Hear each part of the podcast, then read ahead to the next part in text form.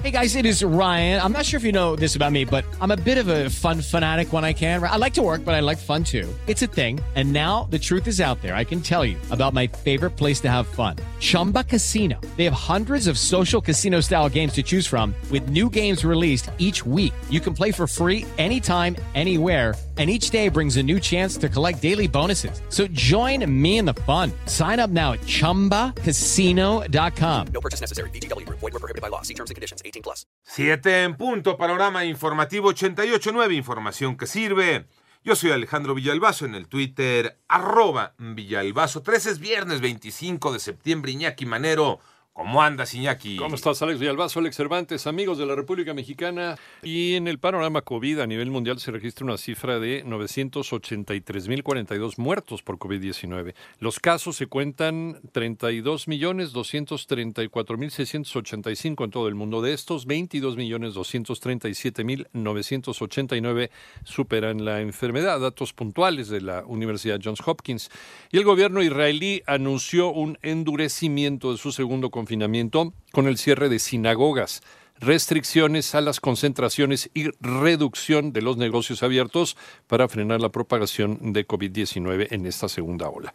En tanto, las cifras de México con Moni Barrera. La Secretaría de Salud informó que ya son 715.457 casos confirmados de COVID en el país y 75.457 defunciones. Recordar que esta es la epidemia activa, aunque es afición de los medios de información poner la cuenta de casos del día 1 y esta tiene su componente informativo sobre la carga acumulada de enfermedad. No perdamos de vista que no quiere decir que en este momento tengamos los casi 700.000 casos estimados, 750.000 casos estimados, sino que solamente están activos los 34.223 que han sido confirmados. Así lo dijo Hugo López Gatel, subsecretario de Prevención y Promoción de la Secretaría de Salud. En 889 Noticias, Mónica Barrera. Vámonos al panorama nacional. En el Estado de México se aprobó una reforma para castigar el maltrato a adultos mayores con penas de 200 a 400 días de multa y 10 o 15 años de prisión. Mientras que a un día del sexto aniversario del caso Ayotzinapa, familiares de los 43 estudiantes desaparecidos confían en que los avances que tiene previsto presentar el gobierno el sábado sean detenciones de militares o policías, porque, según sus abogados, hay elementos para esto. Además, el ministro de la Suprema Corte de Justicia de la Nación, Luis eh, María Aguilar, propone declarar inconstitucional la propuesta del presidente de México sobre la consulta popular para enjuiciar a exmandatarios.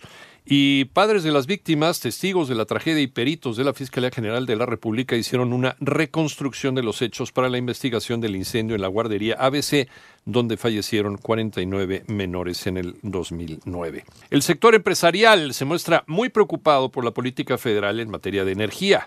María Inés Camacho. Debilitar a las instituciones, ahuyentar a la inversión privada y violentar el Estado de Derecho no tendrá como resultado el fortalecimiento de petróleos mexicanos o CFE. Por el contrario, ahuyentará las inversiones del orden de 6 mil millones de dólares en el sector eléctrico, el retiro de pactos a nivel internacional, generando graves problemas. Esa fue la respuesta que dio el sector privado al presidente de México, quien advirtió que si no se rescata a las empresas productivas, entonces impulsará una reforma constitucional para revertir la reforma energética después de las elecciones del 2020. Porque se sigue viendo a Pemex y a la Comisión Federal de Electricidad como si fueran las grandes empresas de este país. Si uno como empresario ya cerraría Pemex, sí sentimos un retroceso en el sector eléctrico y creo que sí nos van a dar palo. Fue la voz de Raúl Picard, vicepresidente de Concamín. Cabe mencionar que la secretaria de Energía Rocío Nale en su cuenta de Twitter escribió que el gobierno federal una vez más refrendó el compromiso con la participación e inversión de las empresas que participan en los contratos asignados en las rondas petroleras. 88.9 Noticias, María Inés Camacho Romero. En el panorama internacional, la Fiscalía de Guatemala informó que subió a cuatro el número de víctimas por el accidente de un jet privado que fue robado en Morelos y entró sin permiso a Guatemala desde Venezuela con droga y armas.